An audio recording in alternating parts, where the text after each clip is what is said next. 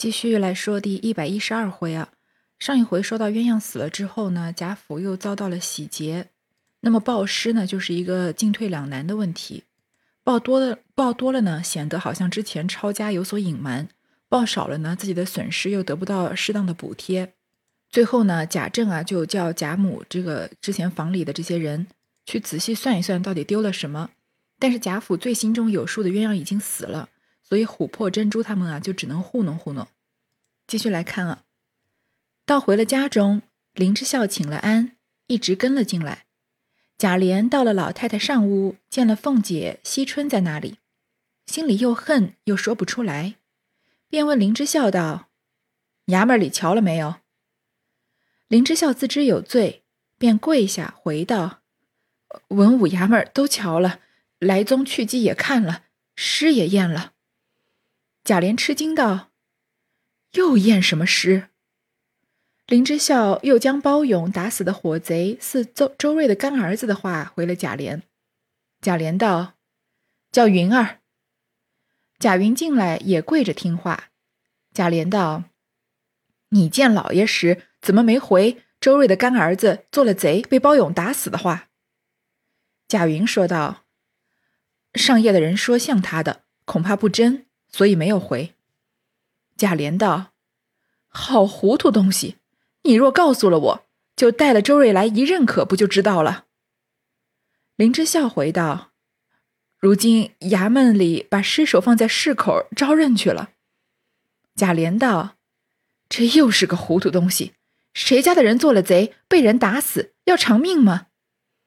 林之孝回道：“这不用人家认，奴才就认得是他。”贾琏听了，想到：“是啊，我记得甄大爷那一年要打的，可不是周瑞家的吗？”林之孝回说：“他和鲍二打架来着，还见过的呢。”贾琏听了更生气，便要打上夜的人。林之孝哀告道：“秦二爷息怒，那些上夜的人派了他们，还敢偷懒？只是爷府上的规矩，三门里一个男人不敢进去的，就是奴才们。”里头不叫也不敢进去，奴才在外同云根儿刻刻查点，见三门关得严严的，外头的门一重没有开，那贼是从后夹道子来的。贾琏道：“里头上夜的女人呢？”林之孝将分羹上夜奉奶奶的命捆着等爷审问的话回了。贾琏又问：“包勇呢？”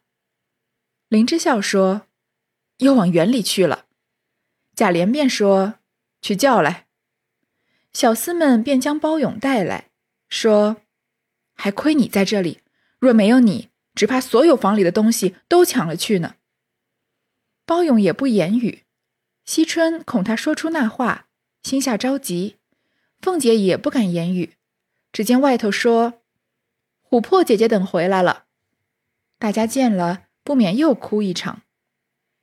贾人贾琏叫人检点偷剩下的东西，只有些衣服、尺头、线香未动，余者都没有了。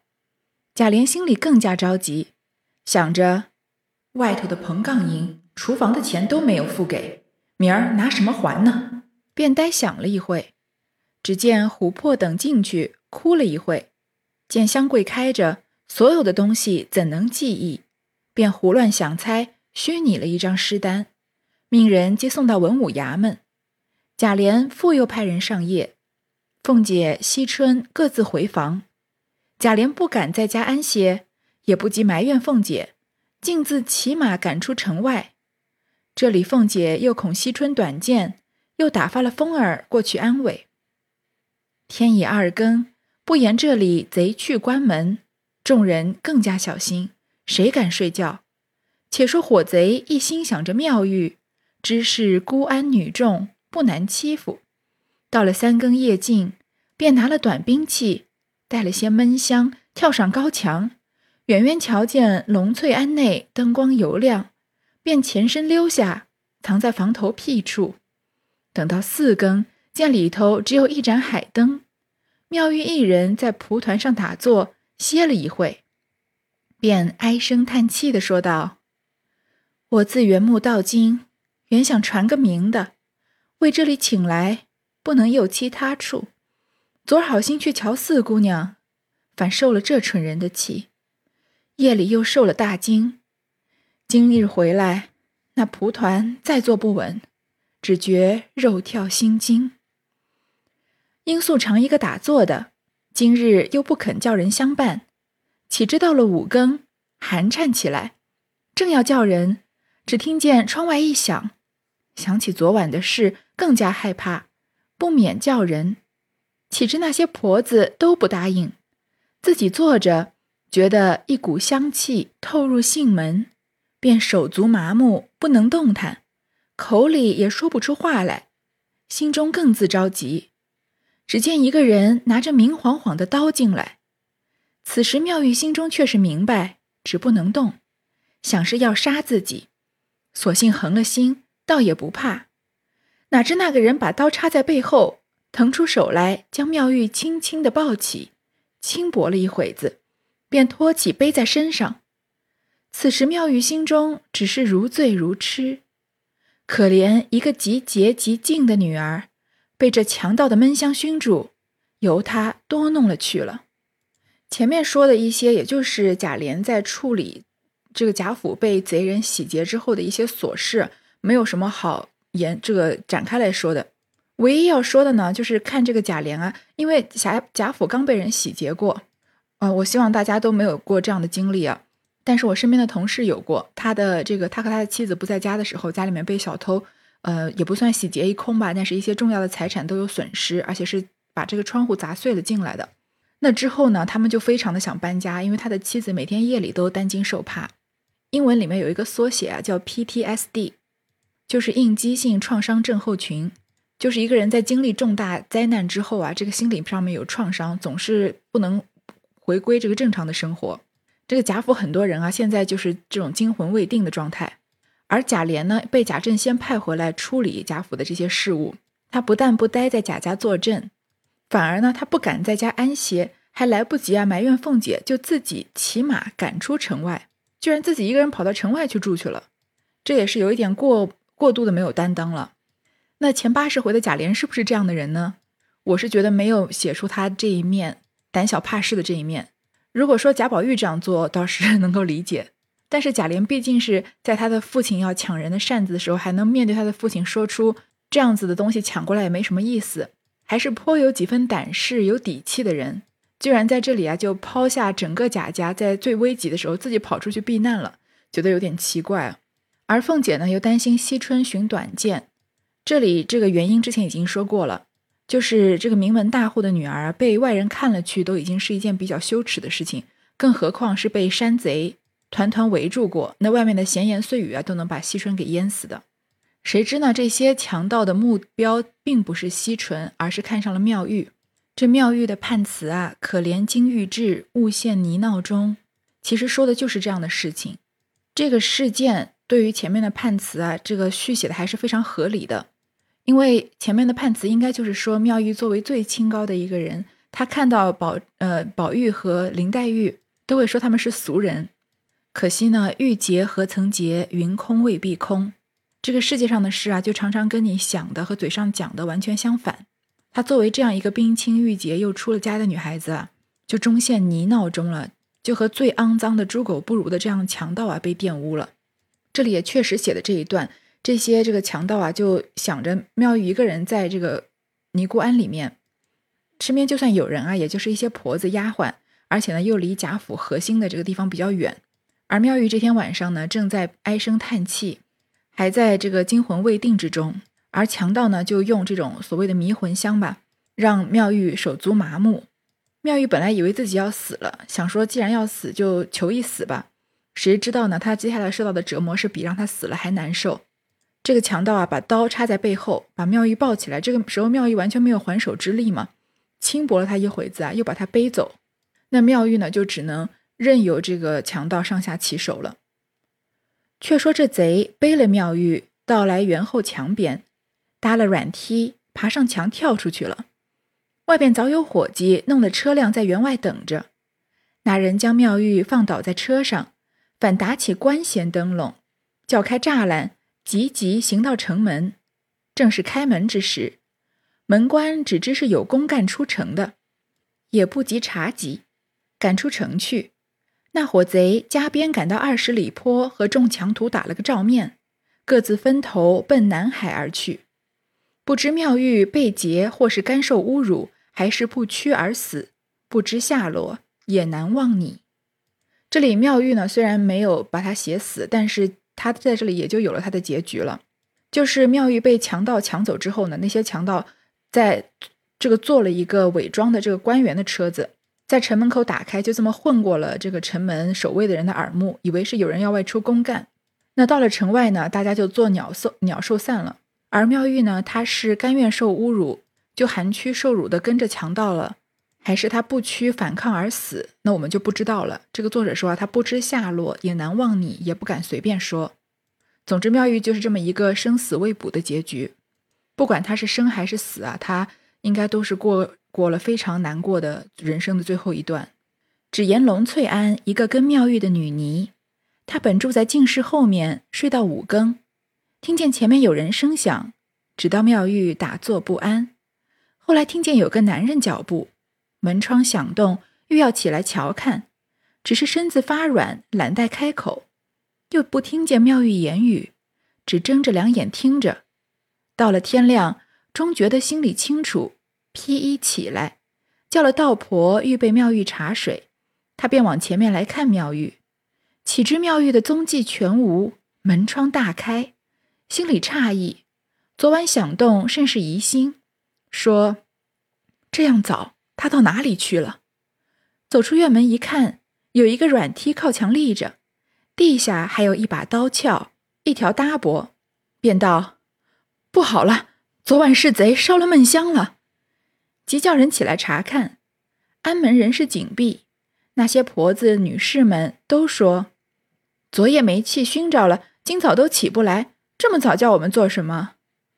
那女尼道：“师傅不知哪里去了。”众人道：“在观音堂打坐呢。”女尼道：“你们还做梦呢？你来瞧瞧。”众人不知。也都着忙，开了安门，满园里都找到了。想来或是到四姑娘那里去了。众人来叩腰门，又被包勇骂了一顿。众人说道：“我们妙师傅昨晚不知去向，所以来找，求你老人家叫开腰门，问一问来了没来就是了。”包勇道：“你们师傅引了贼来偷我们，已经偷到手了，他跟了贼去受用去了。”众人道：“阿弥陀佛，说这些话的，防着下割舌地狱。”包勇生气道：“胡说！你们再闹，我就要打了。”众人陪笑央告道：“求爷开门，叫我们瞧瞧。若没有，再不敢惊动你太爷了。”包勇道：“我你不信，你去找。若没有，回来问你们。”包勇说着，叫开腰门。众人到惜春那里，惜春正是愁闷，惦着妙玉清早去后，不知听见我们姓包的话了没有？只怕又得罪了他，以后总不肯来。我的知己是没有了，况我现在实难见人，父母早死，嫂子嫌我，里头里有老太太，到底还疼我些。如今也死了，留下我孤苦伶仃，如何了局？想到。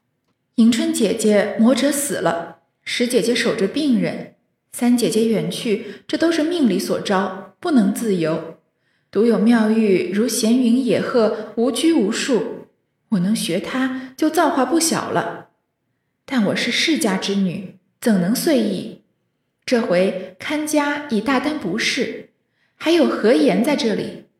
又恐太太们不知我的心事，将来的后事如何呢？想到其间，便要把自己的青丝绞去，要想出家。彩萍等听见，急忙来劝，岂知已将一半头发绞去。彩萍愈加着忙，说道：“一事儿不了，又出一事儿，这可怎么好呢？”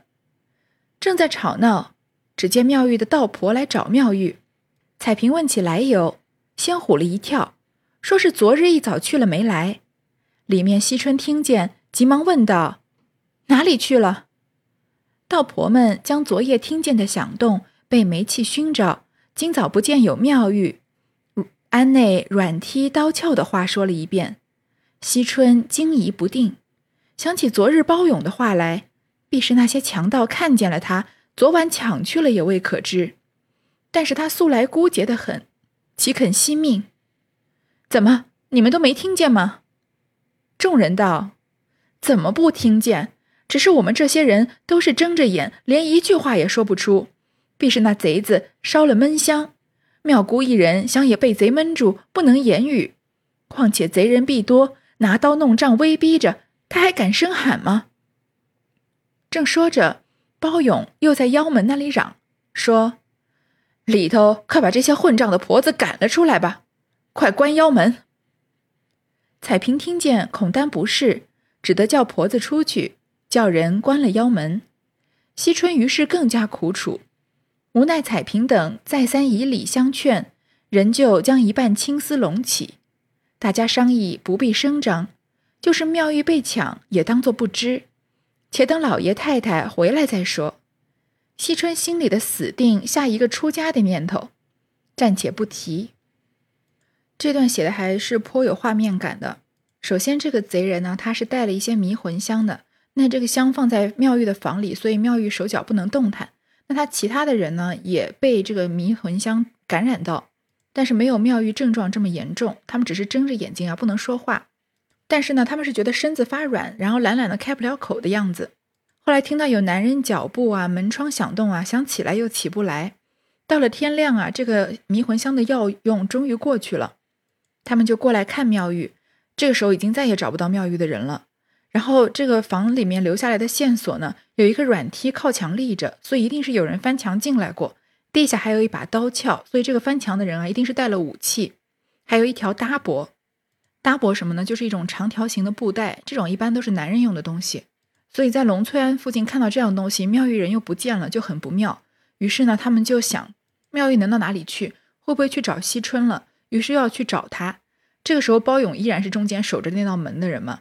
那包勇因为上次帮他们开门，已经把贼人放进来了，所以这次啊，就更加不依不挠，不让他们进去。好说歹说啊，终于才把门打开。那一头呢，惜春自己在心里暗自下了要出家的决心。其实这段写的比较符合众多人猜测的这个惜春的去向，因为惜春出家绝对不是因为他六根清净、四大皆空而出家的，他并不是为了一心皈依佛祖而出家，而是为了避难而出家。《红楼梦》里面出家的人有很多，从甄士隐这样真正看破红尘。后来什么东西都不带啊，就把这个赖头和尚的布袋子往身上一搭，就跟着走的这样的出家，也有像妙玉这样子，因为身体情况不好，怎么样找丫鬟代替也不行，只好亲自出家的出家，也有那些小戏子们被王夫人赶走，走投无路的出家，所以有真正的是为了出家而出家的，为了去皈依佛祖而看破红尘走的，也有人呢是为了避难求福而走的。那面那惜春就绝绝对是属于后一种。所以这里把他心态的变化描写的也很不错。他想到他前面几个姐姐没一个有好下场的。你看元春可能有一时的风光吧，但是也死了。迎春呢被她这个中山狼的丈夫给折磨死了。探春呢被迫远嫁。史湘云呢虽然好像嫁了一个良人，但是这个丈夫暴病，就只能守着一个这个身体不好的丈夫。所以她想一想啊，还是妙玉这样来去自由最好。谁能想得到妙玉又遭受了这番的苦难呢？他这番想着啊，他已经把自己的头发剪了一半，铁了心要出家了。丫鬟们呢，正要回来处理这件事情的时候，又碰上妙玉的龙翠庵里的人来找妙玉，发现妙玉被劫走了。忽然之间，惜春要出家的这个麻烦变得不那么重要，而妙玉被劫走是更大的问题吗？这呢，他们在房里商量了之后啊，决定就假装不知道妙玉被劫走的这个事情。这和惜春一贯的置身事外的这个性格比较，也说得通啊。且说贾琏回到铁槛寺，将到家中查点了上夜的人，开了诗单报去的话回了。贾政道：“怎样开的？”贾琏便将琥珀所记得的数目单子呈出，并说：“这上头原非赐的东西已经注明，还有那人家不大有的东西不便开上，等侄儿脱了孝出去托人细细的讥讽，少不得弄出来的。”贾政听了何意，就点头不言。贾琏境内见了邢王二夫人，商量着劝老爷早些回家才好呢，不然都是乱麻死的。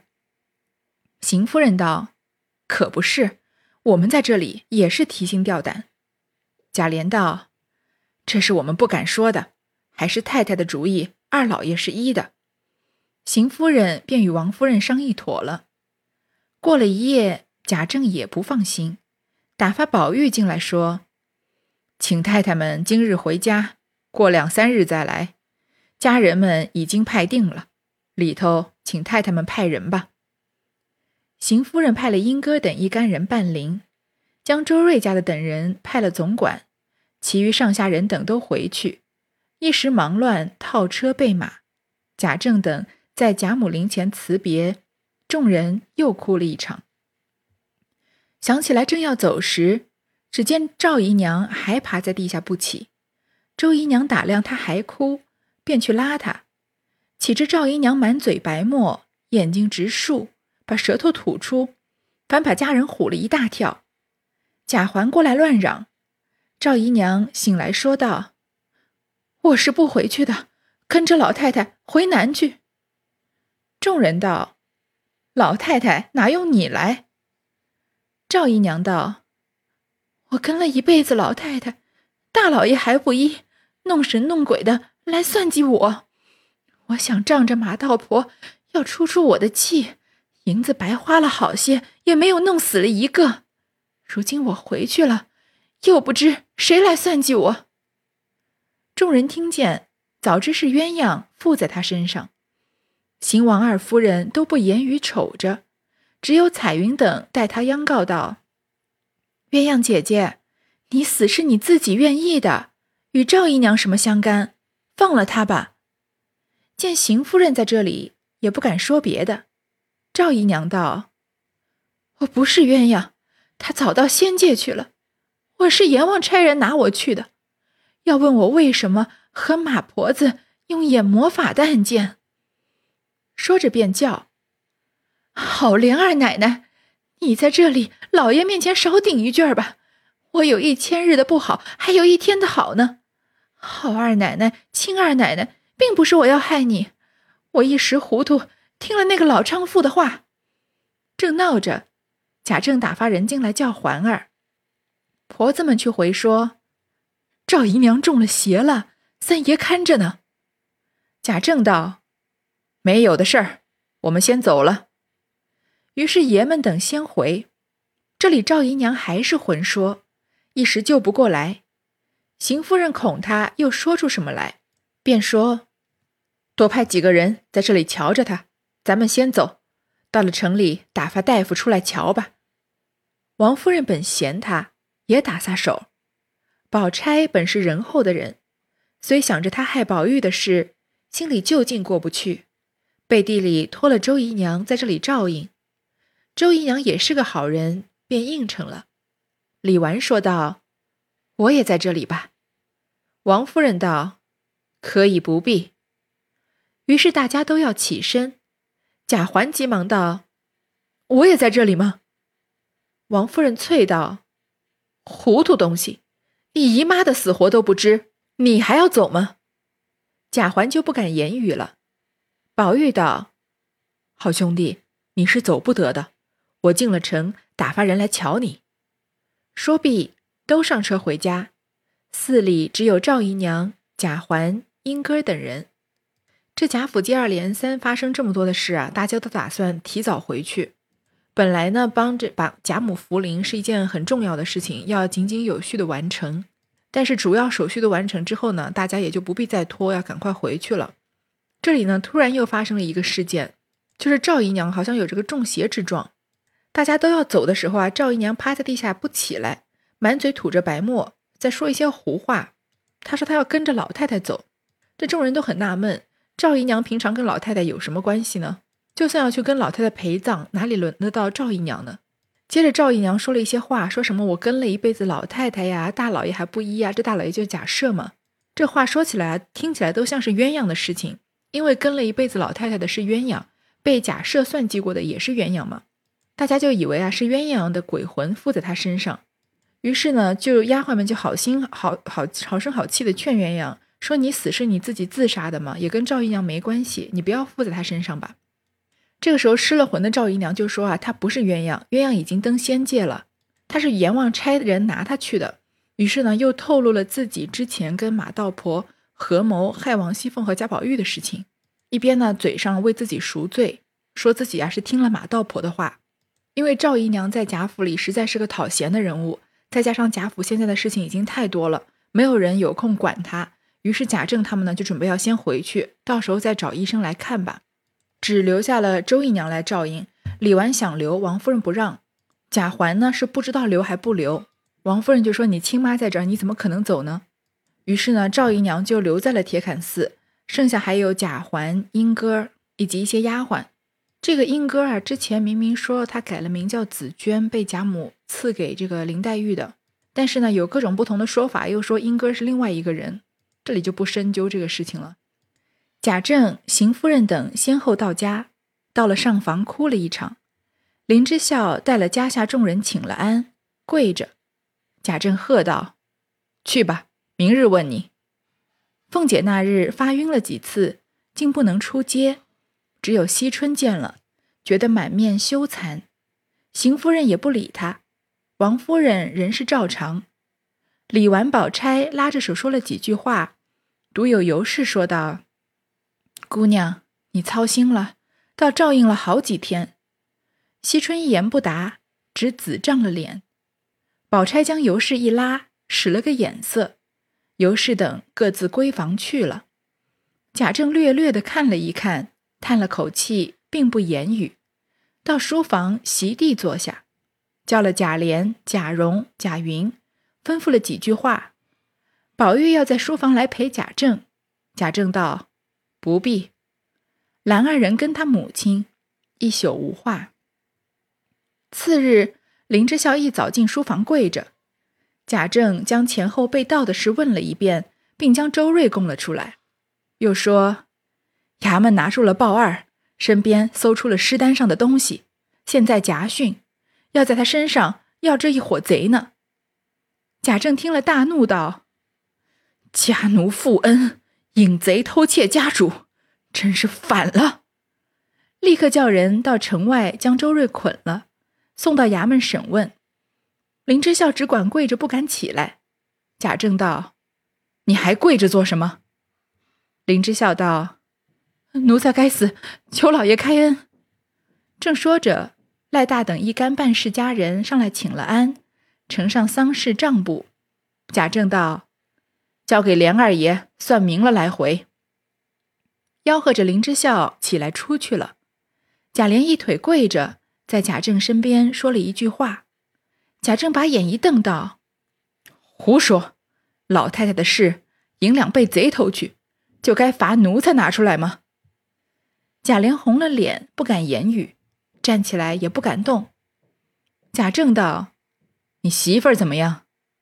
贾琏又跪下说：“看来是不中用了。”贾政叹口气道：“哎，我不料家运衰败，一至如此。况且环哥儿他妈尚在庙中病着，也不知是什么症候。你们知道不知道？”贾琏也不敢言语。